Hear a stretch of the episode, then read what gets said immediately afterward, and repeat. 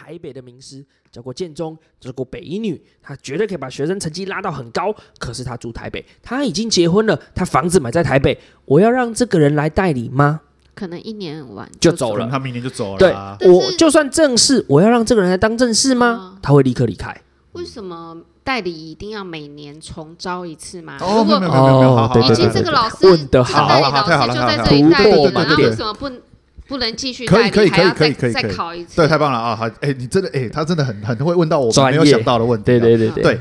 代理教师还有另外一个规则，就是因为考量到，其实学校每一年办，就算是办代理教师真实，他也还是要付出成本。对，那再来是，我如果这个代理老师这么 OK，我为什么还要再花时间再聘一个我不认识的人来当代理老师呢？嗯、所以现在还有另外一个情况是什么呢？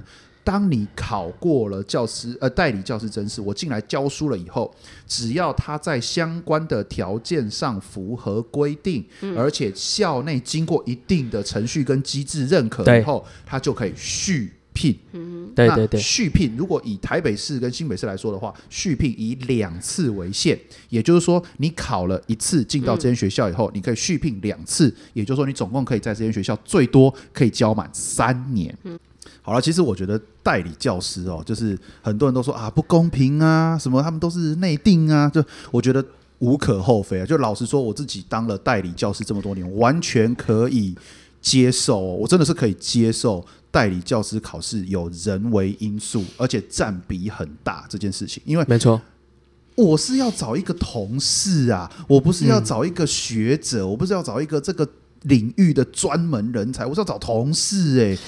而且我只要他可以，只要他可以配合学校，能够好好教书，不要误人子弟，然后我们大家能够好好相处啊！我去年跟你相处相处很好啊，今年就继续再相处下去就好啦。而且我很希望你已经了解我们学生的状况，对啦，对啦，已经了解你会面临到什么样的情形，没错，对，就讲最好。讲个例子嘛，就你现在今年当导师啊，你的学生乖乖听话，被你整治的服服帖帖，家长都没有半句怨言啊。我明年要换一个代理老师来，我哪知道这个代理老师是圆还是扁？结果进来又要跟学生磨合啊，到时候跟家长闹不愉快哦，我不是自己的找自己麻烦吗？而且有的时候不见得是后面来的老师比前面来的老师不好，我就觉得以呃导师为例子就好了。A 老师的带班风格跟 B 老师的带班风格截然不同，他们两个如果全部都自己带的话，如果全部都是新的班自己带的话，那一定没有问题。对啊，可是今天对他来接 A 老师，如果他坚持自己的做法，那可能就会出问题。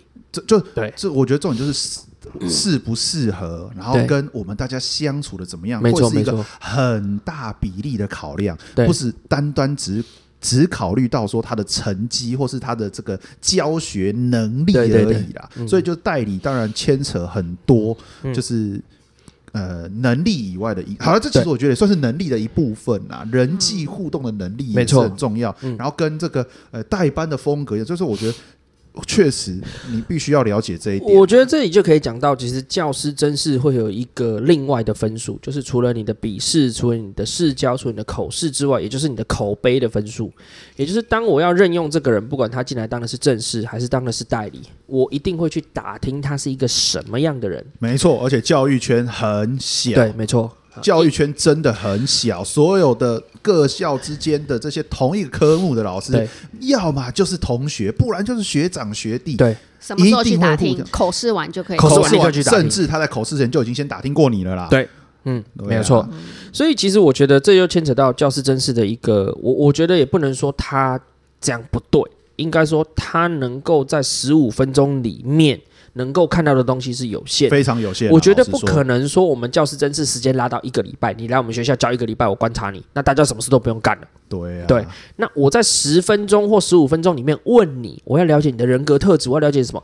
其实我们都可以演。我可以在上课是一个播投影片、只念课文的老师，可是我花了一整个学期的精力来把我那十五分钟演好，这是其实是办得到的。我们也在现场，其实也看过这种老师嘛，就是啊，看他在这个试教的时候演的头头是道，哇，然后说学逗唱，能这个对对对对能说能演的，那结果在现场教学，呃，那不是教什么烂东西，学生根本听不懂他讲什么，对对对，有的更那那这你讲的又是态度问题，这都讲的还是能力问题，对对对，那态度问题，那就我考到正式，林北下面都不听，我就开始摆烂了，我无敌了，没办法，对，我无敌了，那那是另外那种烂人就不用讲了。所以为什么会有一个隐藏的教师正式分数？对，我会打电话去问前一个学校，这个老师就是究竟是一个什么样的人？因为你有办法演十五分钟，你有办法演十分钟，你大概没有办法演一年一个学期，嗯、一年很难呐、啊。可是这里会有另外一个因素，好，这个另外一个因素呢，就是如果他是在另外一个学校的正式老师，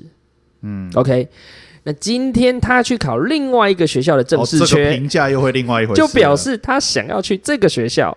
如果他在前一个学校，他是个雷包，对啊，有可能他有可能待的不开心啊，他不见得很不好，他可能就我嗯，对对对对，没错，不对盘，不合不合，对啊，所以他有可能故意说好话，说他很棒，但是也有可能会出现另外一个情况，故意说话，他在我们这个学校是一个很重要的老师，是一个很重要的人，他接行政，他各方面都做得很好，嗯，校长下令，这个人不能让他走。哦，因为正式老师要去考别的学校的正式老师，嗯，必须要先学校通过，学校要认知了解这件事情，你一定要先告知学校，你才可以。对，如果你没有先告知学校说我要去考教师真试，你考上了，学校是可以不让你走，因为你的聘约没有完成啊。对，没错。所以其实现在的考试比较正式的，你去考到第二关，他就会要求，如果你是正式老师，你要先出具一份证明，上面有你们校长盖章，知道你来考试这件事情。没错，没错，没错。所以也有可能呈现学校不放人的状态，这是有可能的。不放人就是说这个老师不 OK 这样子。不是不是不是，这个老师我们很需要他。就是比如说，就是我们现在我们现在这个阶段就一定只有这个老师可以担任这个职务。他如果一旦走了，我们马上开天窗，我们也不可能找到适合的或是能够替补上他能力的代理的人。这样人家就不会硬要。不是不是，我不让你走，你根本没有机会去别的学校。我就会跟打电话来探听他风声的老师说，他很不 OK，你们千万不要用他，他就会留在我们这里继续工作。没有错，没有错。对对对，可以这样污，这是叫污蔑吗？还是什么？可是这种事情真的有发生，真的有发生，是有可能。但是，就像你讲的，他必须要先取得学校的同意再去考，但是他还是硬要去。基本上学校听到他要考的时候，大家就会警铃就会响。如果他是一个很边缘的老师，大家就哦，没差，没差，祝福你考上。对对，你考上，反正我们也跟你没什么关系哈。那你在我们这里跟学生相处、跟同事相处也不好，我反而会说你好话。对，可能要来说这个老师讲，你就想说，赶他赶快出去啊，很棒啊，他很适合你们学校，赶快聘他。对对，棒棒哦，棒棒哦，我们可以找新的同事更适合的人进来。可是如果今天这是哇，他在某一个主任、某一个职位。所有事情都处理的非常好，人缘也很好。今天他离开，我们要找一个跟他一模一样的人，很麻烦。所以校长在盖章之前就会说。我们哪里做不好？为什么你要离开？校长一定会给你压力了。对对对对对。那如果你你说坚持要走，家庭一定会有原因。对对对对对。那校长也不可能就说，就说哦，我不盖，不可能，因为他说哦，我要考回台北，因为我妈妈生病住院了，我要想要回台北就近照顾她。你觉得校长这个时候不盖说得过去吗？对，他一定会签嘛。可是签了以后呢，如果他积极一点啊，他知道你要去考。这个台北的学校啊，甚至赵南选，他可能就直接打电话，他们说：“哎，校长，你们有没有别的人选？这个人，我对我们来说很重要，我们要再聘很难。那校长一定就会指示底下的那个，别不要不要做别的啦，他只要告诉底下的评审，评审问一点你答不出来的问题。” 根本也不需要问你的问题。那这样子，老师到底该高兴还该不高兴啊？所以我学校这么爱我，这就要回到一件事情。看你喜不喜欢这个学校。这就要回到，这就要回到一件事情。为什么教师真是那么难考？因为他没有任何标准。嗯，对了，就他。想要有一个通则，想要有一个标准，想要达到公平，但事实上，它就是不可能真正的公平。因为全台湾的所有不同的城乡族群、学生的程度、家长的状况、学校老师内部的文化，都会形成一个不一样的情形，嗯、完全的不同。任何一间学校，任何一个科目都不一样、啊。当他要挑一个老师的时候，他一定当然先决条件就是。他具有足够的专业知识，这是最基本，专业知识是最基本。然后接着他有足够的教学能量，嗯，他能够吃这些课，而且他能够把学生教会。可是后面才是难的，你这个人的个性是怎么样呢？然后你的家庭住在哪里呢？你考进来会不会再移走呢？你现在已经结婚了还是没有结婚了呢？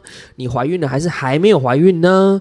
这些情形都会列入考虑，而学校最后会做出一个决定。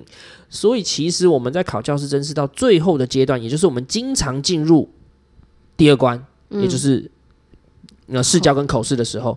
常常很多的前辈前面已经考上的人跟我们来讲说，这个时候如果你没有考上，你不要觉得失望，因为不是你不好，嗯、只是你不适合这间学校。这个说法很重要。嗯、好了，就是为什么学校会有这么多人为的考量跟因素？因为就我们前面最一开始讲的，因为他考上就是待一辈子了啦，嗯、所以他如果我跟他合不来，我现在是这个学校的老师，对我摆明知道他接下来进来会跟我合不来，我还有十五年才退休，结婚可以离婚哦。啊，对了对了。结婚可以离婚哦，子女不和，我可以说我不要抚养，我付你钱哦。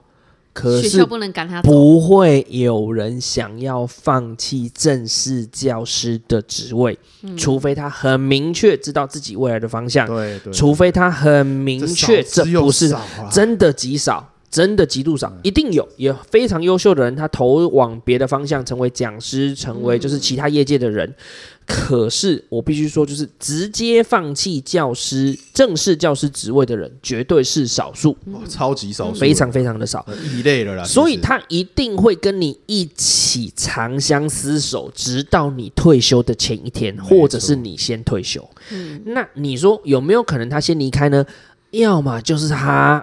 发生什么意外挂了，或者是他考到别的学校去了，或者是他犯了一些不该犯的错，杀人、抢劫、强奸、放火。我经常跟学生说，除非你杀人、抢劫、强奸、放火，否则你在台湾是可以当老师的。对，这真的真的真的真的，这真的真的杀人、抢劫，其他的罪经真的没有那么严重。对，没错，对，好。所以我觉得，就是这就是为什么正式教师有的时候会让人家抓不清楚头脑，就是我到底要怎么做才能让自己符合这个资格？嗯，那以及代理教师，我明明教的比他好，我明明经验比他足够，可是为什么他们宁愿用这个人？没错，因为这又牵扯到了我不清楚来的人是怎么样，以及他已经在我们这里待的很好了。没错，可是大家还要忘记一个很有趣的族群，叫做私立学校啊。对，好。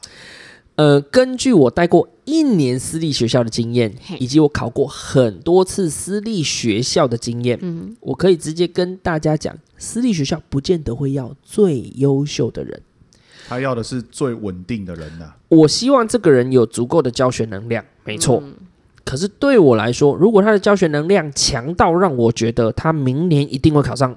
别的公立正式，嗯，或者是我觉得他的教学能量不会愿意屈就我们学校的待遇，哦、这里就要讲到私立学校通常在工作上的要求，在这个叫做呃分配工作的量上面会比较多，会比公立学校多。一般来说，我直接讲一句话，就是薪水比较不好，他会给他会给你一点五倍的薪水，但是让你做两人份的工作。哦、就如果你用公立学校来看，就是对对对，他你你付出的时间跟精力可能都超过两倍，可是你拿到的薪水是一点五倍，嗯、哼那就看你也就套用我。一年在私立学校工作的经验，我觉得那个赚的钱，我大概都拿去看医生，跟拿去安抚我的心灵了。那个钱其实是没有赚的。那是你那稳定是说他他就是愿意一直在这个学校待下去。这个稳定要分成这个人的个人状况，比如说他已经结婚了，他有小孩，嗯，他不可能到处代理，嗯，所以他会待久，嗯。第二个是。他有可能他的状况是不可能考上公立正式，嗯、甚至他的状况是不可能去代理到处流浪，因为代理其实也是要有战力的哦。嗯、可是他的教学状况在我们的容忍范围之内，嗯、哼所以就像刚刚我们的卢曼老师讲的，我要一个稳定而可用的人才。没错，没错。嗯、对，那你如果是一个很听话的人哦，听话很重要，是私立学校很喜欢的。哎，需私立学校的老师。嗯，也一定要有那个什么教师检因为这就未必啦。嗯、照理来说，按照规定，他的第一招当然还是一定要是有相关规定，对对对对对，然后才可以慢慢再减少。可是正式真的在考在评选的过程当中。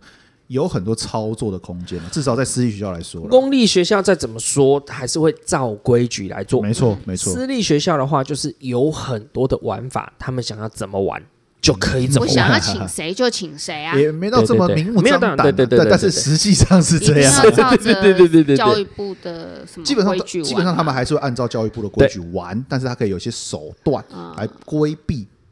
我就举一个例子来讲啊，就是假设我们今天呃，今天一个人酒驾，以前我们是不是要走直线？嗯，好，我们就要走直线，对不对？好，我们先 那是美国对，有没有走直线嘛？好，OK，好，我要走直线，我可不可以要求说我喝完水休息一下再走？我要走直线，我可不可以要求我好 OK 好，我的两脚不要全部都站在直线上面，我百分之五十站在直线上面就好了。OK，甚至我可以要求走直线，我可不可以半蹲走直线？我可不可以跳着走直线？我可不可以有很多其他方法走直线？那对老师而言，私校的职位是有保障吗？因为你考上公立学校，学校不能 fire 你，对，对不对？对，那私校可以 fire 老师。可以。重点来了哈，呃，私校的规则比较符合学校的需求，跟比较符合你在里面的派系或人际关系。嗯，公立学校就是我可以得罪所有校长，嗯哼，公立学校是我可以得罪所有行政老师，嗯、公立学校甚至我可以得罪所有科内老师，只要我没有杀人、抢劫、强奸、放火，嗯，你就拿我没办法。嗯，可是私立学校的状况比较像是，好，我学历很好，我教学很好，我在学生的口碑很好，可是我总是在校务会议上面，总是在校长在讲重要的事情上面。我举手说：“校长，你讲错。”嗯，我总是举手说：“主任，你我觉得你讲的不对。”嗯，甚至我们在科内的时候，我就想说：“这一次选的这本课本有问题，你们的评选状况其实我可以挑出很多毛病。”嗯哼，好，那当然这个过程可以牵扯到是可能真的校长有问题，可能真的行政有问题，可能真的评选内容有问题，嗯、可是也有可能就是真的不对盘。嗯，可是公立学校是拿这个人没办法的。对。私立学校可以想办法把它弄掉，弄掉的方法有很多种。老师可以用什么理由？呃，没有没有没有。第一个，他会把他搞到自己离开。对，我让你去接一些很不可思议的工作，嗯，我让你去承受一些很不可思议的工作量，啊，对，让你承受不了这个痛苦而离开。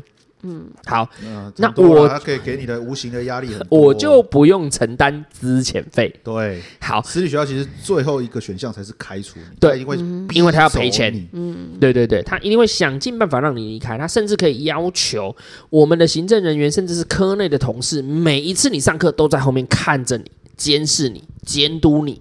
这样子的状况，然后什么东西都可以挑你毛病。哎，但是你看，这有的真的很过分的是，当你还在聘约内，你说我不干了，我要走，你还得赔钱给学校啊。没错，因为私校要签要签约的。好，首先这个要求赔钱，其实已经有老师直接告上法院啊，其实是不用赔的。对，没有错。好，可是就牵扯到一个问题，当我决定动用法律的动作来维护我的权益的时候。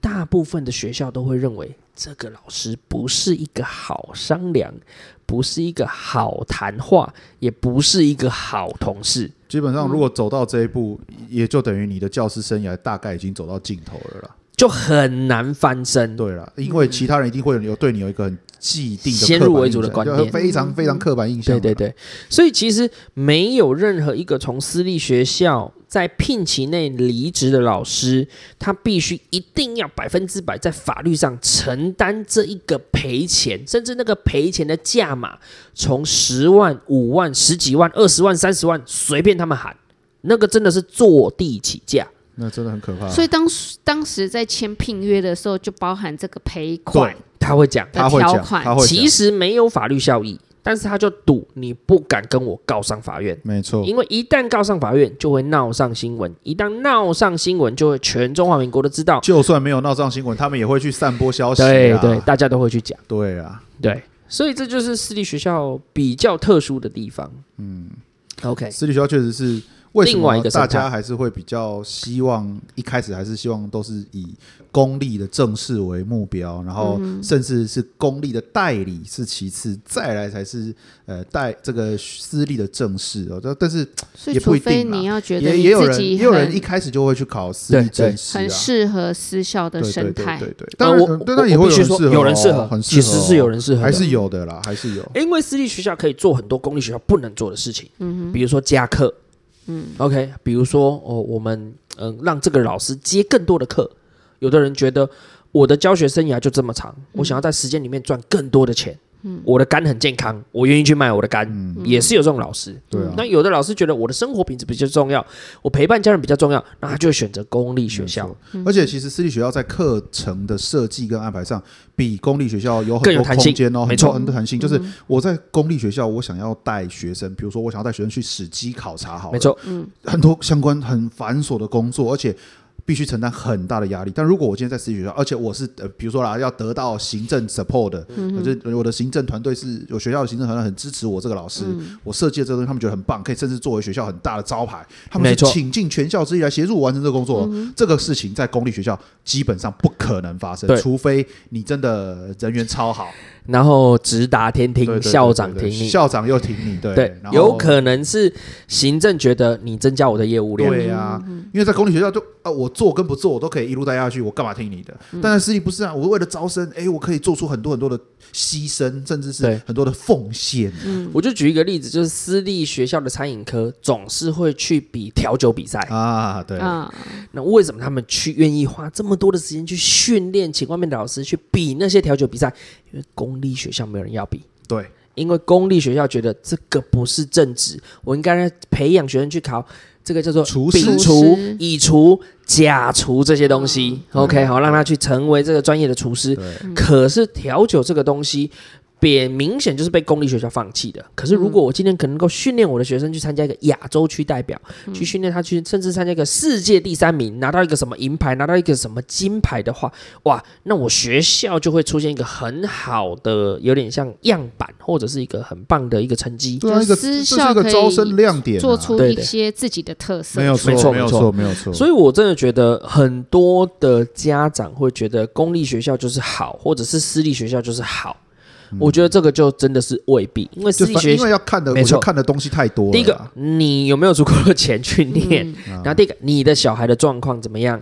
然后第三个，这个学校的状况怎么样？没错。所以我经常会遇到人家问我一个问题，说：“哎，同学啊，就是我们高中同学，上次同学会就是说，哎，这个念私立学校国中怎么样？”我真的跟他讲说，我没有办法告诉你。怎么样？我怎么知道怎怎么样？状况怎么样？我我要先了解你的小孩怎么样？对对对对。再来是我要知道你要去哪间学校啊？我还要知道那些学校怎么样？对对，告诉你说好还是不好，或是适合或不适合。我只会告诉你，公立学校有什么光怪陆离的现象，但是也有什么好处。然后私立学校有什么光怪陆离的现象，也有什么好处。对，然后你自己去想想，你有没有办法承担这个后果？没错。对，好了，所以。反正讲到最后，大家就知道，就是呃，教师真是真的就是非常痛苦，非常难考，非常的就是抓不到重点呐。是啊，笔试也没有重点，应该就是说，笔试不管你再怎么努力，也有可能他出一些很奇怪，你根本不知道，根本在哪一册课本都不会出现的东西。因为范围很大，没错，对对对对对，而且他不能，你不能跟他说你超出范围，没有范围，没有范围。好，试教这个东西。也很看评审的口味，嗯，有可能他是后端学校，你教的很难，我们不需要；嗯，有可能他是前端学校，你教的平易近人，我们不需要。嗯，甚至口试的过程啊，你什么都很好，呃，我觉得你的个性不适合我们学校，太多了，你什么都很好，嗯，呃，很可惜你的家乡不在我们同县市，嗯，他不，他不要你，这个他自己判断的，所以我觉得，呃，应该这样讲，就是回到那句话，就是。当你已经能够一直考进教师真试的第二关，也就是试教跟笔试的时候，他们已经不是在挑最好的老师，嗯、他们是在挑最适合跟我们一起当同事的人。他在找同事啦，对，老师说，他就在老实说，就是在找同事，没错，不是在挑一个最强的人。所以你，我觉得你没有必要就觉得说能力如何，而是就是人家就是要或不要，就这样而已。对对对对，以及有太多我们刚刚讲的那些因素了。OK，对。好好了，我觉得今天就是谈了很多了，那最后还是要回到，就为什么今天我们做这一集？其实最主要还是因为要恭喜伟林老师 啊，他这个 这个范进中举啦啊，这个真的很了不起啊！这个就就我一个考了几年了？七年，七年了。就我一个这个代课的老屁股，哎，不要这样讲，不要这样讲。我觉得真的是能够觉得很很欣慰，我觉得很欣慰，就是可以看到韦韦林老师能够考上。就我要讲的是，伟林老师呃。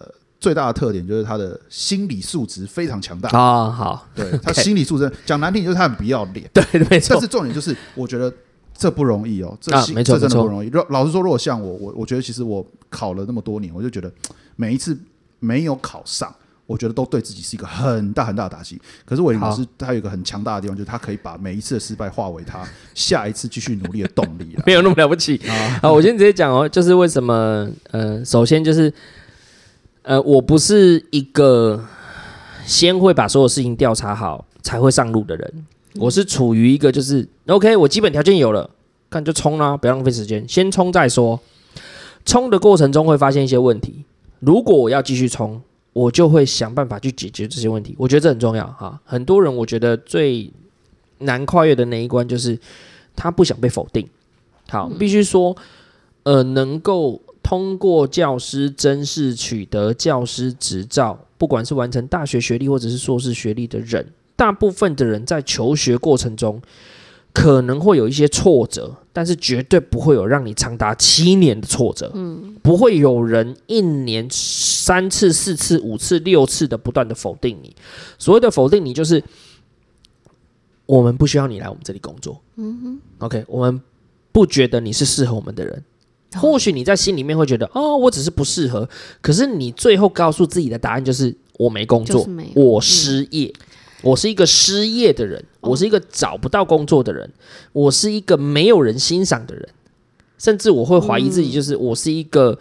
不合格的老师，你是说有很多这些考教师真试的人，他可能从小学、国中、高中、大学，他都是名列前茅的人，基本上基本上大部分都是名列前茅，才有办法进入师培学校，而且取得教这教师资格。因为师资培育学校不是所有学校都能培育师资，没错。第二件事情就是师资培育学校在也不是每个人都能够去上，他会要求你在大学的成绩要达到某一个条件，他才会让你上师培。而且门槛还颇高啊！对，不是普通的普通。对，好。所以，当你突破重重难关，你认定我是一个有资格的教师，可是你接下来的人生很长的一段时间，我就讲我的这案例哈，就七年，你是不断的被被否定，就是你不行，你不行，你不行，你不适合，你不适合，你不可以，你不可以好几次。对，而且是不是一年一次，是一年好几次。嗯。举例来讲了哈，呃，我第一年运气很好，因为学弟跟学姐的照顾，所以我进入了一间私立学校。嗯哼。可是我决定我要出来考代理之后，我每一年就要在代理的考场上可能奋战三四五六七次，嗯，就会不断的告诉自己说你不行，你不行，你不行，你不行，嗯、那就是下一间，下一间，下一间，下一间。嗯、那好不容易我上了一间，待完了一年之后，如果他们的缺没有，第二年我就要再继续，继续，继续，继续，继续，我就要奋战到最后一分，最后一分，最后一秒，我就要站到八月三十一号，嗯。对，哈，对我真的是要站到八月三十一号最后一秒，我一定要找到工作，否则我就失业。嗯，好，所以我觉得很多老师会不喜欢被否定的感觉，嗯、没有，不应该没有几个人会喜欢被否定的感觉啊，这就是我优势的地方了。好，对你，你应该也没有喜欢啊，就是你，我觉得是你我承受得了，对你能够，而且重点是，我觉得你能够把它转化。好，我的物理防御跟我的精神防御。极强，那物理防御之后有空可以谈一下我的父母是怎么教养我的。好，那我的精神防御呢？我就直接讲啊，我曾经入选了，我曾经读了台湾的三大都会区的这个叫做第一志愿。哦，对，真的哎。然后我进入第一志愿之后，我就立刻意识到自己是个杂碎。哦，我懂那个感觉，就是我的三年的六个学期的主科全部都被当。而且不是被当六十分，是直接去重补修。而且重点是你身边还有不乏一堆考的，就是爆炸无敌哦，对对对，就是有人可以，就是他没有念书，然后上课睡觉，然后就是转转笔，然后对很高分。就你从进了最厉害的学校之后，就会发现自己比我所有的人都差。应该这样讲，就是我了解那个挫折的感觉是什么，嗯，然后我了解当你获得挫折的时候，你必须要去做一些事情，让自己站起来。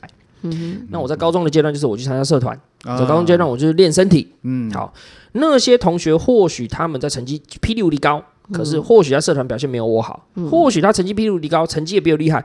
但是他二头肌没有比我大，哦，要比你二头肌大的人不容易，啊。当年啊，现在大概只有肚子比我大。对，可以可以，肚子 可以。所以要从别的地方寻找自我认同。对，我我觉得这就是一个很重要的转化，转化的能力很重要。很多小朋友在成长的阶段，他没有办法接受他过去能够得到所有人赞许的地方，现在不是第一名。在他国中的时候是第一名，就进了最厉害的高中之后，他变成最后一名。嗯，他可能调适不好，或者很挫折的。那。一辈子堕落，或者是一辈子就是觉得我浑浑噩噩也没关系。可是我觉得最糟糕的是，我们在高中常会看到小很多小朋友，他们选择就是我没有办法接受这样的状况。我的父母亲也不断的责备我，他会选择用自我伤害的方式。哦、你们学校还真的对对非常多，每年就是固定。那还不如不要去念那个最好的高中。可是你还不如去念第二个、第三个。那你觉得这样子的小孩选择全全在那啊？这个我觉得扯远了。对啊，这太远了。嗯、但是我就从那个时候就学习到一件事情，就是。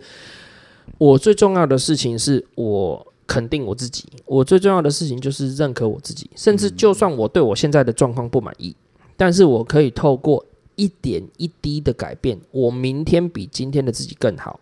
就就听起来好像不适合我讲出来的话，心灵鸡汤，好励志哦。但是但是我真的觉得就是没有啊，这是真的啦。就即便伟人老师平常就是讲话非常的直白，然后做人又非常的卑更小，对对对，但是可是不得不承认，就是他在。心理的这个素质上，我从小就全身充满了迷弟原虫，我真的好强大。对对对，我我真的觉得啊，就是。呃，我有我要一辈子跟自己相处，所以我最该做的事情就是认识自己、跟理解自己、跟肯定自己。这个不是每个人做得到，真的，这这真的不是有很多人一辈子做不到，没有错，没有错。但是我觉得我很幸运的是，我达到了这个境界。透过了你的家庭的锻炼，对，还有你的人生的历练，还有环境的迷地原虫，对，所以你促成了你的这个心灵的锻炼啊。所以其实我在考试的过程中，我就意识到，我一开始我第一年就意识到，这不是我一年、两年、三年可以解决的事情，嗯、所以我就立刻意识到，这是一场很漫。长的竞赛。没有错，没有错，而且我可能永远没有办法达到终点，嗯，所以我该做的事情就是想办法在我能力所及之内，把这场比赛跑得越久越好，以及在每一次的状况把自己调整的越好为止。没错，没错，我并不可能说好，我决定我要三年之内考上，我要两年之内考上，我要一年之内考上，那不是我的努力，嗯，就可以达成，因为我们前面讨论过了嘛，嗯，所以我该做的事情就是。第一个想办法让我准备好，然后第二件事情就是想办法让我维持在一个身心灵健康的状态。没错，没错。为什么会这样讲？因为我真的觉得很多的同伴呐、啊，很多的战友在这些考试的过程中，他们会忘记了、迷失了当初自己投入教育的热情。我、我、我觉得我不会怪罪他们，因为这个环境真的太恶劣。我觉得现实真的非常消磨热情啊！就是不得不说，就是连我我自己也是啊。我当我我之前上次采访的时候，我有分享过嘛。我当初实习的时候，我就突然觉得，哎靠，原来教育界这么黑暗，原来这么多这种这种就是光怪陆离的现象。所以我想说，那我不考了，我去当兵啊！就哎，我当完兵发现说，哦，原来学校是个人间净土，因为军中更黑暗。不过我觉得就是不得不说，就我们这些读书一直以来一帆风顺的人们。你可能真的很难想象，社会当中是有很多很不公平、很多很现实、很多很残酷的地方。所以，当你一旦进入到这个现实环境里面，然后那个热情是真的很容易被消磨掉。没错，没错。啊，尤其是代理，我觉得以代理的身份在教育现场，那个消磨热情的情况更严重。我工作了代理老师的身份维持了七年嘛，对，然后我换了六间学校，这真的是真的是辛苦，因为很多人会不希望自己一直换学校，嗯，很多人会希望我可以待在一间学校三年，然后再换一次，而且他们很喜欢我，我可以继续留下来，我就会花很多时间读书，嗯，而嗯，我觉得我就是因为是一个状况外的人，然后我觉得我也是一个逆来顺受，在这种事情挑战上面，我是一个逆来顺受的人，嗯，所以我就会觉得好。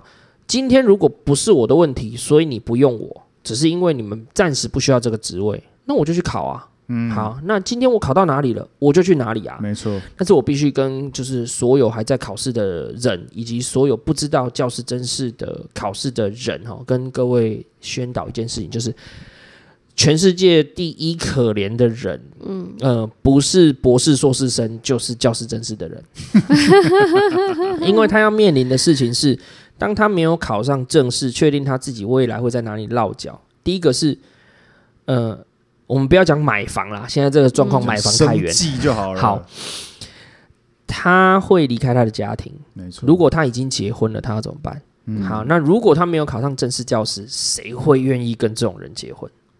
如果他们家的家庭即刻需要他立刻的经济援助，嗯，他有没有可能说好？那我我觉得应该是我的学历只有到大学不够，所以我要去念硕士。他有可能做到吗？我都没钱了，我去念什么硕士？我到每每个月每个月提供家里家用了，我怎么去念硕士？所以我觉得最呃，我我是没有感受到这件事情，是别的老师跟我说，其实教师真是会把很多的人的人生卡住，嗯，不管是结婚。生子、成家、立业，他全部都会 delay，他全部都会延后。所以其实我觉得很多考试，呃，应该说教师真是考到最后，我觉得最难的一件事情，对我来说啦，我觉得坚持下去，反正我无耻吧，考不上没关系，我就找下一件。好，那我有问题，你就跟我讲嘛。好，你跟我讲，我就愿意改啊。只要你愿意告诉我，我反正因为我要达到目标在那边嘛，我就确定目标在那里，所以我就是要往那个方向走。你跟我讲，我就解决。可是我觉得最难的一件事情就是告诉自己说什么时候够了，嗯，什么时候要停下来，设停损点。对对对，就是呃，你觉得什么时候不应该再继续下去了？那对我来说，一个很重要的呃点就是我已经结婚了，嗯，我已经生了小孩了，甚至我今年出现了第二个小孩了，嗯，那或许今年我可以出现，就是哦，我确定我考上正式教师，可是我去蓝屿服务，嗯，那我的家庭在台北。嗯，那我当然，这又是另外一个。我当然可以说，呃，反正我没什么父亲功能，我有回我 我寄钱回家就好了。可是我必须说了，我的家庭状况是，我的爸爸妈妈都很健康，而且我爸爸妈妈都退休，而且我爸妈没有太大的经济压力，他们可以帮我照顾小孩。嗯，那甚至我运气好到，就是我爸妈的家跟我的家是。一只楼梯的左右边，嗯，那有几个人有这样的的状况？甚至我可以说，就算我的爸妈没空，就算我的爸妈生病，我太太的娘家也是坐计程车十五分钟到二十分钟就可以到的时间。有几个人有这样的资源，可以让他全心全意的去考试？嗯。那当他没有这样的心思跟能力去全心全意的考试，我讲个最极端的啦哈。假设他今年第一年代理，他刚刚出来了，他第一年代理，而且他能力很好，考上了建国中学的代理。嗯，学校老师也非常赏识他，学校老师也非常喜欢他。学校老师跟他说：“请你再继续待两年，我们三年之后有一个老师要退休，我们决定就是你了。”嗯嗯。可是他的女朋友说：“我希望在两年之内我要生小孩，因为我觉得我的年龄太大，甚至是。”我的爸爸妈妈说我：“我好，爸爸可能有一段时间他需要休息，不能工作，他要开刀。那我继续待公立。老师跟我承诺两年之后会让我达到正式，他只是说而没有真的成功。嗯、可是如果我今年在考试的过程中，我成为一间私立学校的正式老师，我确定可以拿到两倍的薪水，我确定可以继续留在台北，我确定这两倍的薪水对于我。”结婚生子跟我的父亲母亲的病情是有帮助的，嗯、我会选择哪一个？太多很现实的考量，确实是让很多代理教师人生卡住的一个原因啊。对了，所以我觉得就是，如果你身边有正在考试的朋友，教师甄试考试的朋友，我觉得你最应该要做的事情是听他抱怨，嗯、其他事情都不用做。你只要哦，真的 shit，干怎么这样的情况？fuck，太糟糕了吧？怎么会这样子？台湾教育不能没有你啊！你只要最后补上，注意注意，最后只要一句：台湾教育不能没有你。所以要鼓励他继续考下去。不是是是是鼓励他有能力走下去。嗯，但是我真的觉得，嗯、呃。做决定还是人生自己的事情啊，没有啦，我们没有必没有必要去不用决定，你不用流浪教师可以流浪到什么时候？你就什么时候很难讲。啊，对啊，要看你有本事，你教到七十岁，人家愿意用你，对，啊只要人家愿意用你就用你，对对对，没有了，好了，我觉得今天就是，呃，很恭喜伟林老师，真的是很厉害，然后考上这不，我我每一个考上这首真的。非常非常厉害。啊，那伟霖老师也是啊，那这个。不知道啊，这个考上正式老师以后啊，这个初心有没有什么改变？嗯，有什么是你觉得你不会变的，或者是觉得你觉得你考上之后，你觉得哎，你的心态上哦，我先讲好听的，好，我先讲好听的，不会变的哈。呃，我印象非常深刻。呃，这个礼拜学校的教学组长啊，他打了电话来跟我说，韦老师就是有一件事情，呃，想跟你商量一下。嗯，哦，说啊，啊，就说，嗯，我们学校啊，在高一将会开设一堂多元选修课，不知道。可不可以麻烦你？好，麻烦、哦。这就是跟我们一般课本里面教的东西是不一样的东西，是你要另外花时间、嗯、花精力去设计课程，对对对，然后还不确定学生会不会来选哦。对对对对，对所以多元选修还是被自由选哦。对对对，所以多元选修不见得是每个老师都愿意或是有能力接的好，就说不要讲，不要讲那么厉害了，大家都有能力啊，不会给讲赛了哈哈。可不可以麻烦你？然后就说哦，好啊。然后对对对，重点就是哦，好啊，就答，马上就答应。组长就立刻说呃。愣住，反而他一时语塞，他就说：“呃呃，那么快真的很感谢，可是怎么怎么怎么这么干脆呢？” 我就说：“啊，我代理七年呢、啊，以前不会有人问我好不好，以前就把课表丢给我啊，啊有差吗？反正就课来就上啊。”OK，所以他就是呃呃，其实我必须讲一句话，嗯，我我不会觉得我今天成为了一个正式老师，我就会有什么特权。好，我只想用一个特权。嗯，但是我还在考虑中，嗯、就是我要请育婴假啊，我想陪小孩长大。OK，好，但是你这才刚考上就要请育婴假、欸，可以，其实你有权利，你有权利、哦。但是我要考虑一件事情，就是哎、欸，那个钱够不够花？啊，对了，OK，好，但是就是这是我的权利啦，对，这是我的权利。好，那以及呃，我觉得这这是唯一我想要使用的，应该算是也不能算特权了，就是我应有的权利。就是呃，代理的时候没有，对对对，然后正式的时候才有。其实代理你也可以请。所以你被口试会会有，你可以请你口试、呃、会有那个会有限制，而且会有打折啦。对，而且就是你会被黑说哦，连代理都敢请育婴假，没错、哦。对对对，对。那你口试的时候没有被先问说哦，你现在怎么怎么想？我就直接说我结婚啊，然后我住在这个地方啊，然后就在学校的附近啊，然后我已经有两个小孩，然后我房子就在这里。嗯。对，就是告就是要告诉你，我不会绕跑了。没有问到说可能会一一一一一录取就请育婴假，这他可能没想到，应该也不会有人敢这样问。我觉得他不可以问这个问题啊。对对对，应该是其实是不可以问，应该是不可以问哦。对对对，问说哦，那小孩子多大啦？哦这个当然这个可以，这个可以，一岁才两岁，他可能心里就想说，这个人会不会给我请育婴假？但是其实这也算是窥探个人啊，没错，秘密啊。这个其实，在面试的时候，其实而且我觉得有很多地方啊，对说，哦，我小朋友很正常啊，他们就在幼稚园上班啊，嗯、就在幼稚园上课啊，哦，没有问题啊。然后一回来说，哦，我小朋友过敏，他没有办法去幼稚园上课，我要在家里带，哎，不然我怎么样啊？不行不行不行不行。对，好好，反正就是回过头来，我觉得就是，嗯、呃，我觉得唯一让我觉得有改变的事情是这个，但是别人对我的。讲话跟别人对我的许多的内容，真的让我觉得很不习惯。态度就不一样啊。第一个就是我，我去举个例子啊，就是我到学校去报道的时候，然后我到学校去担任这个工作的时候，呃，我们就要去各个处室拜会嘛。没错。那我们到这个处室拜会，我们刚好三个，是一个行政流程，它是一个行政流程啊，就三个老师一起走进去，我是最后一个。呃，第一个老师呢，他是嗯、呃、国中部的导师。嗯，我们三位都是考上正式老师的了。啊，第二位呢，他就是高中部的导师。嗯，那，第三位呢就是我。啊，前面两位老师跟打完招呼呢，主任就跟他说：“啊，你们就去你们的办公室。啊，那他们会带你去。啊，哦，伟林老师哦，不好意思，有件事情要跟你商量一下，比较不好意思。然后呢，我说：哦，没有问题。但是我心中的想法是。”啊，应该是叫我当导师吧，再不然就叫我当行政嘛，反正不可能叫我走路嘛。哦，这是挑粪我都 OK 啦。哦，反正我考了七年，大不一嘛，没问题啦。哦，好，我就坐下来说：“文老师啊，有件事情啊，要跟你商量一下，比较不好意思，就是呢，今年可能要麻烦你接我们的二年级的学生。”然后我心想说：“哈，这是需要什么商量？哈，哎，对，这代理老师跟正式老师就是差别在这里了。”我就说：“不然呢？怎么了吗？”他就：“哦，不是啦。”因为我们的学校哈，我们的习惯是会让学生从一年级开始到三年级都是让同一位历史老师带，所以你中间要接别的老师的状况哈，会比较辛苦一点。但是我会请这位老师呢跟你好好交接，让你知道学生的状况。我还交接了哇，真好。然后我的反应就是，呃，你要我教什么都可以啊，叫我教三年，对对对，三年级我都教。代理老师不是都从我心里不好意思跟他讲说，你叫我去教。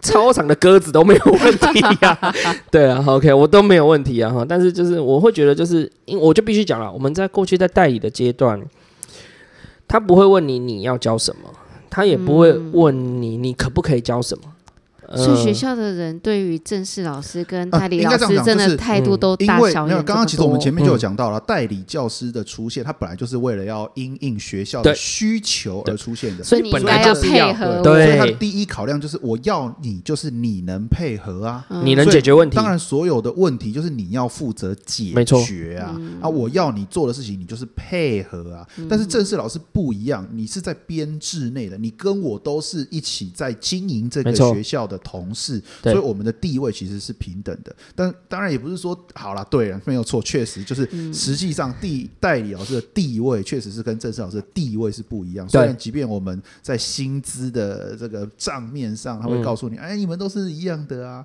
啊，只是他有年资，你没年资，什么鬼的啊？但是事实上大家都知道，但是正式老师可不配合，可是代理老师一定要配合。你你也有种，你有种就可以不配合，但是接下来的问题就会十倍报应在你身上。然后大家如果熟悉这个用语的话，应该就知道我们讲的是行运超人。代理老师比较好用哎，代理老师超好当然啦，当然啦，我叫你做什么你也不敢反抗啊，没错。所以这就这就刚刚前面最一开始就伟林有提到，就是最后我们可以谈一下，就是为什么缺没有开出来。有的学校它明明有正式缺，它是需要老师的哦，可他为什么不开？第一个考量是因为现在少子化，没错，所以没有人敢保证说我现在开的这个缺，十年后。还有没有这个缺啊？你的老师进来，你是要带二十年啊？因为你不可以说，因为我们学校没学生就把他请走哦。这个要经过，这个要经过县市，要经过，绝对不能提早退出，不可以。那他要经过县市教育局的媒合，帮你媒合到需要老师的学校，而且还要你同意。对啊，对，好。那再来第二点就是啊，我都是要聘一个老师进来，正式老师进来，我还要跟他商量东商量西。我聘一个代理老师进来，我叫他往东，他不敢往西。对啊，我干嘛开这个缺？所以就是代理老师好用，没错，没错，没错。就从这一点，你就可以看得出来，对学校生态奶超好懂，嘿，没必要得，没必要得，哎，对对对对对。所以这就是学校的生态啊。也就是为什么市场上总有很多的人，他选择我既然觉得那个正式遥遥无期，那没关系，我就一直带啊，因为永远都会有需求。对，就我们前面讲的，就你永远都会有代理的缺可以考，嗯，只是看你要不要。对，去考而已啊。对，嗯，嘿，所以我觉得就是第一个不习惯，就是 他们跟我讲话变得就是会问我问要不要，跟可不可以，跟是不是 好不好。然后我就觉得没有啊，就是都好啊，都可以啊，有什么不可以，有什么不好？以前都可以啊，为什么现在不可以？那另外一件事情，我觉得是让我比较伤心的啦，就是以前跟我一起在呃研习或者是读书会上所认识的，也是跟我一样是考生的代代老师。嗯，当他们知道我考上之后，我我真的觉得我跟他们没有差别。嗯，嗯，因为他们也一样努力。对。他们也一样付出好，然后他们不见得今年没有考上，是因为他实力不够，嗯、或者是他没有考上，是因为他表现不好。嗯、就像我们刚刚讲的，可能只是因为今年开的学校不适合他，甚至我可以讲说，今年出的考题不是在他的手背范围。嗯嗯嗯，好，所以但是他们在问我问题的时候，我就会突然觉得，他们好像把我当成另外一个阶级的人在问问题。嗯，这个真的把我当成另外一个不一样身份的人在问问题，嗯，所以我印象很深刻的是，有一位老师他就非常客气的跟我讲了很多，然后我就给了他说，哎呦，我就说，我就我就觉得就是我我能考上也不是就是只有我的努力了，我就说我做了什么，然后我觉得什么东西是要注意的。然后我觉得什么地方应该是要能够做得更好的，然后怎么样怎么样怎么样。我讲完之后，他就非常客气，然后讲说啊：“感谢你愿意提息啊。”我就觉得，我就只回他一句，就是今天不会因为我考上，我跟你的身份就不一样，嗯、我们都还是在同一个场合在工作，嗯、所以我觉得。这是没有必要的，嗯嗯，对对对，嗯。嗯、但是我希望我可以一直保持这样下去，嗯、希望希望，因为我真的觉得就是，呃，我有一个想法，因为我在考试的过程中，常会遇到很多状况，就是有人考上了，嗯，好，那我的想法是比较正面的人，虽然我嘴巴就是靠北啦、靠腰啦、骂人啦很多，但是我的想法是，他能考上了，一定他很厉害，嗯，那他很厉害，他很会教，那对台湾的历史教育一定是好的，不可能会不好，哦，我的想法是这样，嗯，他进去。一定是好。现在的状况，千中百中选一，他能够上，一定是好，不会是有状况。嗯，所以我应该要为跟我在同一个场合工作的人感到开心，因为他为这个环境也在付出努力。没有错，其实事实上是这样。对，所以我也觉得今天就算我能够这样，好像就高大上讲这种，这很厉害。但是我真的觉得，就是我们都在同一个地方工作，或许我们不是同一个职场的公事呃的同事，可是我们都是为了同一件事情在努力。没有错。好，所以我觉得。今天就算我成为正式老师了，而你还在考试当中，不代表你比我差。嗯，那今天我成为正式老师了，然后你还在考试当中，也不代表你就什么事情都要问我。嗯，你一定有比我厉害的地方，只是你没有被看见，而我一定也有我好的地方，只是我被看见了。嗯，所以我真的会这两个不习惯。第一个就是学校行政人员问我事情说可以吗？我就。有什么不可以的？没有啦，我觉得就是，其实老实说了哈，就我觉得伟林的这个观念，我觉得当然是很重要。就是我考上了，我的初心仍然不变。没错。那我我待人处事的态度本来就是这样子。但是我要回过头来讲，是其实我自己身为代理老师了哈，那我当然我心态上，其实老实说，我也必须说，我真的确实，我觉得我也矮人家一截。那我觉得这是代理老师在很先天上。就是很容易出现的状况。那为什么会这样？那你就是要回过头来看，因为真的有很多正式老师，并不是像你这样的看法，并不是跟你一样的态度在对待其他的代理老师。这个我就要讲一件有趣的事情。正式老师对待你的时候，他是高你一截的态度。当然有这种人啊。这个我就要讲一件事情了。好，这个很有趣哈。我就不要讲哪个学校了。我去到所有的学校，我就是全力以赴，在教学上，在工作上，嗯，我就觉得就是我要把事情做好。因为为什么我会这样想？因为我觉得我越做越好，我就逼近一个合格的老师越接近。嗯、啊，那当然这中间包含了你要如何呈现，跟如何就是表现出来你是一个合格的老师啊。那个教甄考试我不负责哈，那个我不管。好，但是我就是觉得，呃，我拿这个薪水，然后我要逼近一个合格的老师，我就要把事情做得越好。嗯，那就是对的。可是殊不知，并不是所有的老师都跟我抱持着同样的想法。嗯。那如果我跟这位老师任教是同一个年级，那学生之间会有什么评价？没有错，学生之间会有什么样的说法？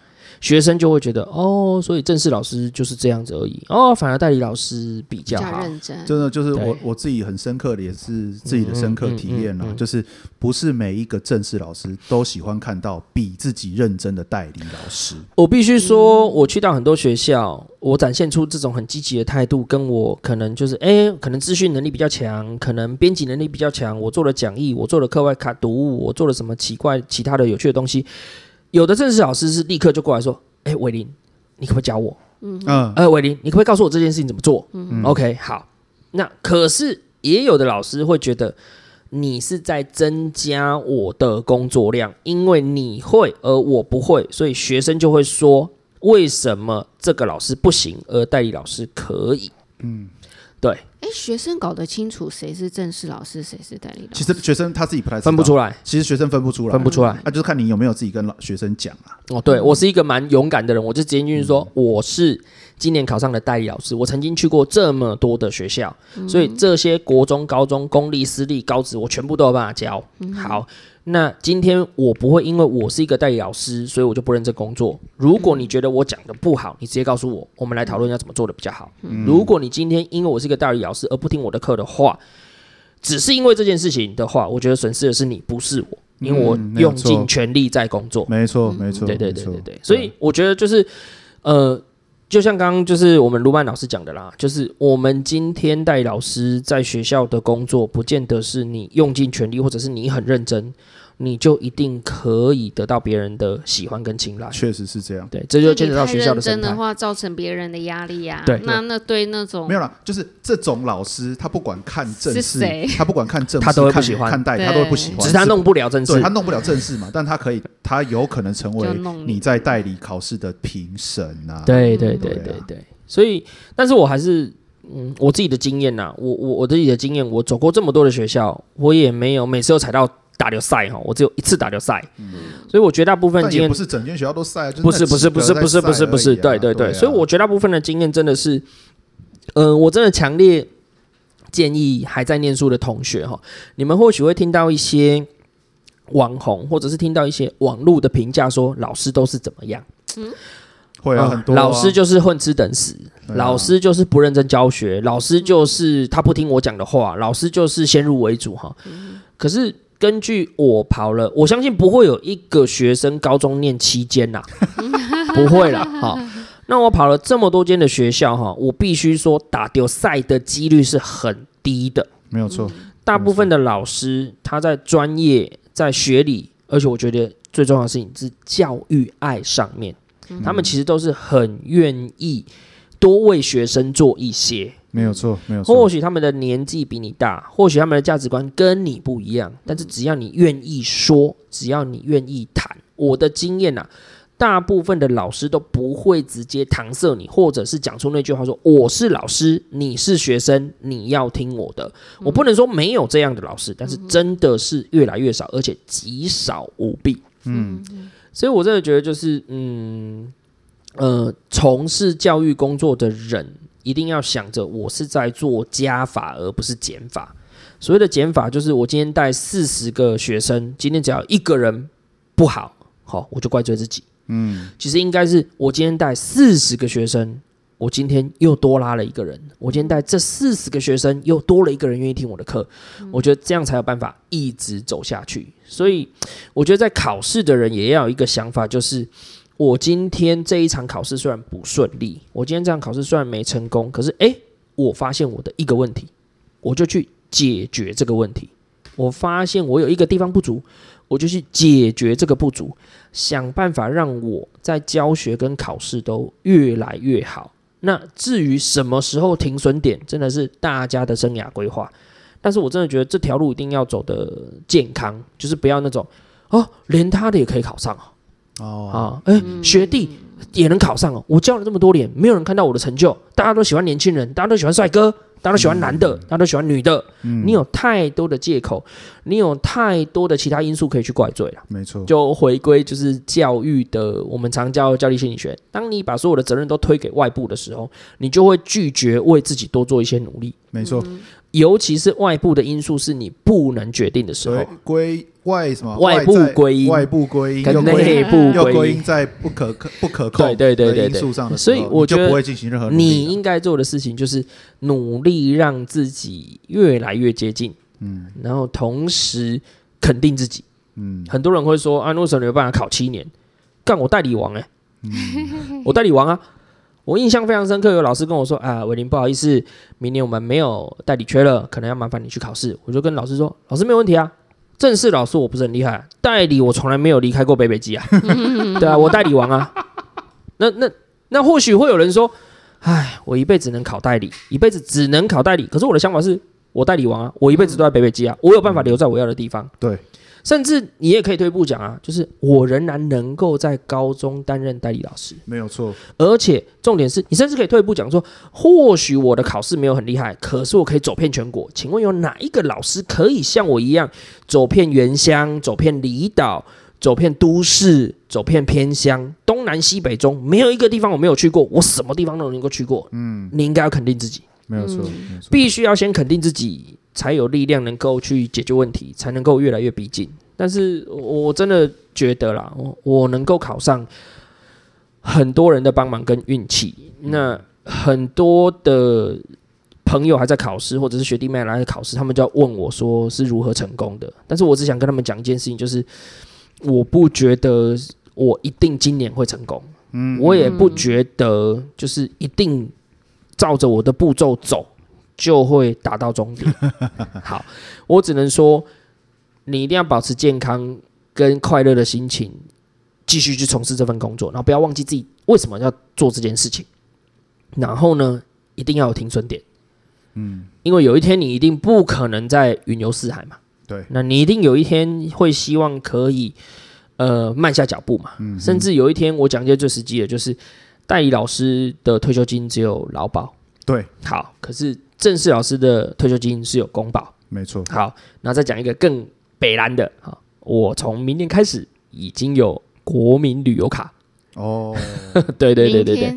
对对对对，明年明年。明年开始就开始入民了，那真的是一个非常大的差距。嗯，然后你或许会说老呃，可能现在外面的行情不好了，我继续待这个工作。可是我觉得，就是当你越早决定停损，当你越早跨出去另外一步的时候，我真的觉得，嗯，我我我自己不会觉得教书这件事情就只能决定我的人生。嗯哼，我还有好多事情想要做。嗯，那当然也不会说，哦，我考上正式了，所以教师随便我就去做我想做的事情。但是我真的觉得，不要被这份工作给局限，你还有很多可能。嗯，我甚至觉得想法应该是，因为这份工作给我很多保障。所以我可以发展我想要做的教学，确实是这样，没有错。对，甚至我可以借由我个人的兴趣带进来教学，让学生有更多的收获，让学生有更多的体验。嗯，我觉得这是教师保教师工作保障这些工作的人，而他们应该要去发挥的，而不是就是呃爽了，好，决定明天开始，好，就念课本。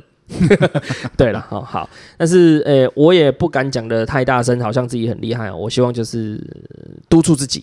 对啊，对啊，督促自己要好好做到这件事情。是啊，确实就是我觉得当初最一开始想要从事教育，我觉得其实虽然讲的很官腔，但教育真的是一份置业，不是职业啊。对对，所以我觉得从当初愿意选择从事教育这份置业的那一刻开始，其实我们对自己的人生当然都会有一些期许，甚至会有一些责任在。那我也相信伟林老师现在恭喜他考上正式老师，那也希望也相信他可以继续就是。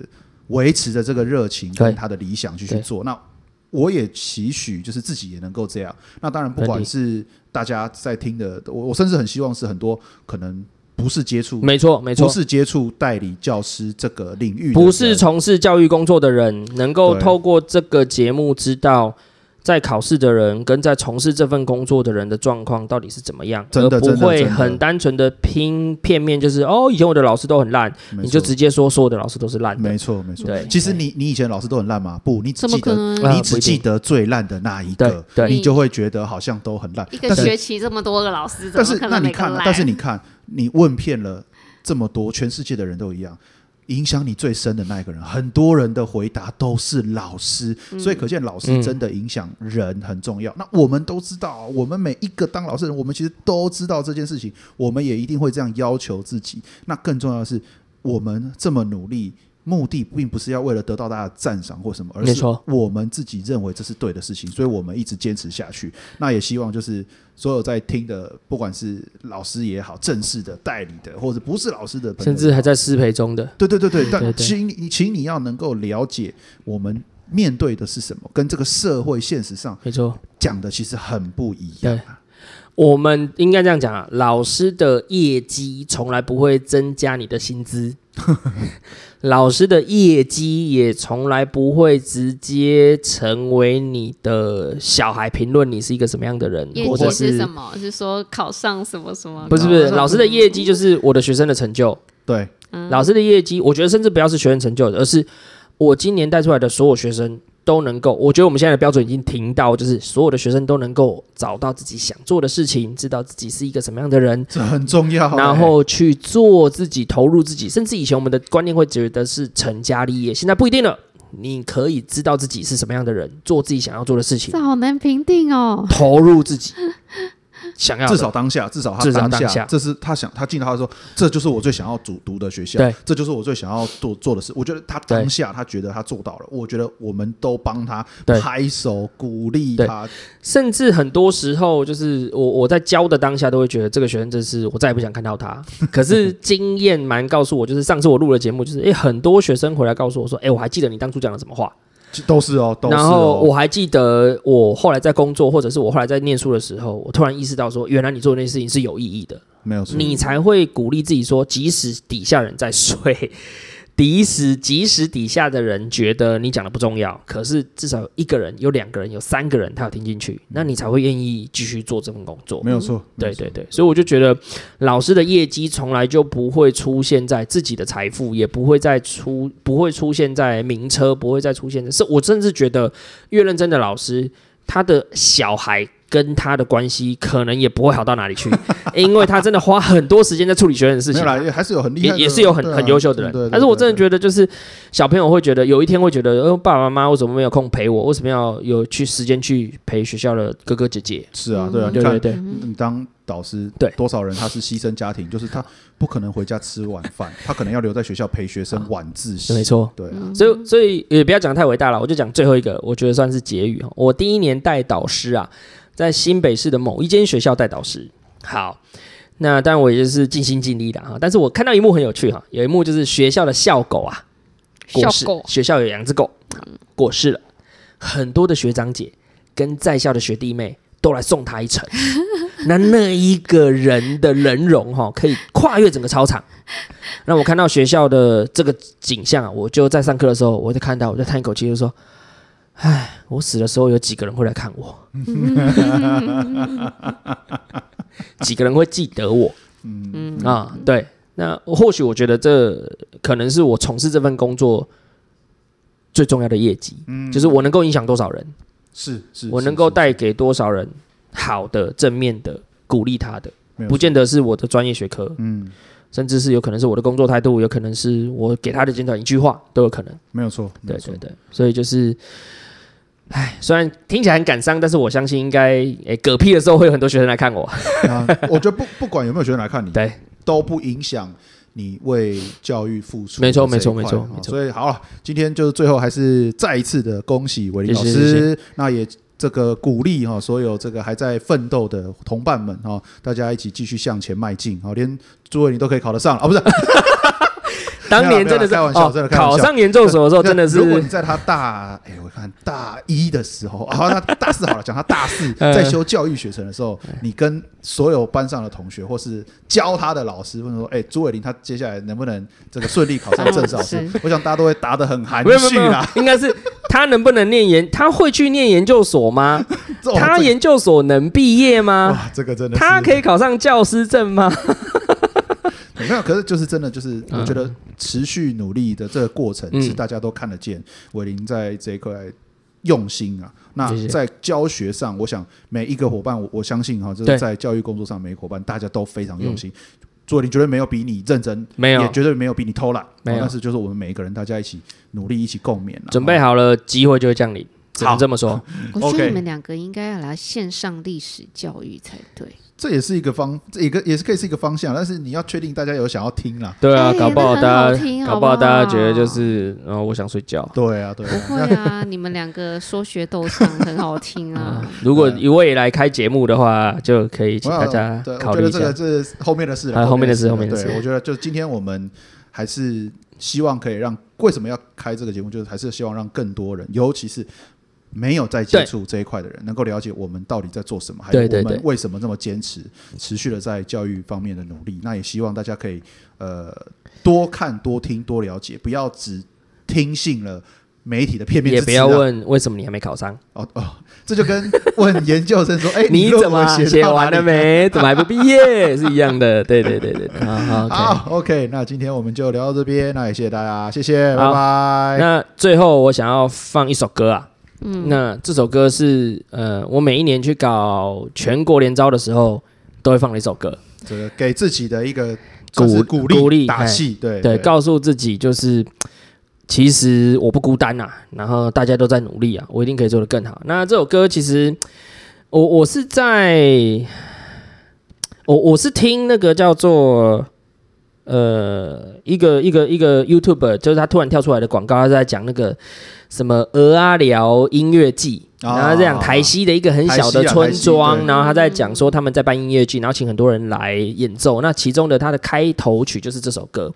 那后来我才知道这一个这个叫做乐团的名字叫做诶拍谢少年，就国语叫做拍谢少年。拍谢少年，哎对对对，拍谢哈。那他们这首歌的名字叫做台十七啊。那我当年年轻的时候，常骑车到处乱跑的时候啊，这西滨公路就很爱骑。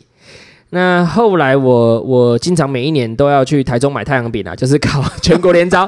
今年啊，今年换地方了。今年我们今天买了控肉饭呢。没有，我们我们带回来的单螺是鹿港的牛舌牛舌饼哈。OK 好，那我每一年都会想要走不一样的路回来啦。那我我觉得在台湾这个岛啊，看到海洋就会觉得很开心，所以我都会开海海边，然后我自己一个人开的时候，我就会摇下车窗，然后风吹啊，然后把声音开得很大声，因为我觉得这首歌。呃，有一点有一点无奈，但是有一点振奋啊，所以这首歌的名字叫做《台式七》。那我非常推荐大家去听这个版本，就是他们在为雅马哈的音乐，因为雅马哈做的一个广告啦，也是他们在一个音乐的，在一个车的这个叫做修车厂里面所拍的一个影片哈。那呃，我觉得这首歌，呃，歌词非常短，但是我觉得音乐很澎湃人心哈。那希望大家都有机会去听这首歌。好，那今天就到这边啦。感谢大家，好，谢谢，谢谢，拜拜。拜拜。